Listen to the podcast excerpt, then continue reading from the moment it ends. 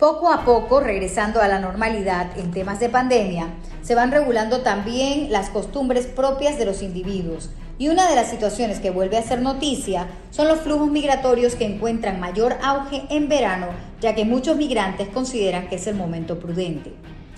En nuestra gira por Bajo Chiquito pudimos observar la llegada de migrantes y asistimos también a la Operación Vikingo, un movimiento seguro, ordenado y controlado de los migrantes irregulares de la comunidad de acogida Bajo Chiquito hacia las estaciones de recepción migratoria de Lajas Blancas y de San Vicente. Operación Vikingo, que es la operación que, es la que nosotros hacemos el traslado desde aquí, un traslado interno dentro de la provincia, desde Bajo Chiquito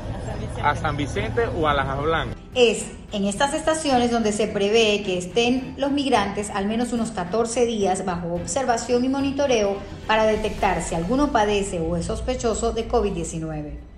Pero también son asistidos en el proceso migratorio a través de funcionarios de esta institución, evaluados en temas de salud y lo más importante, registrados en la base de datos para ordenar y visibilizar un flujo que inicia en países del sur de nuestro continente.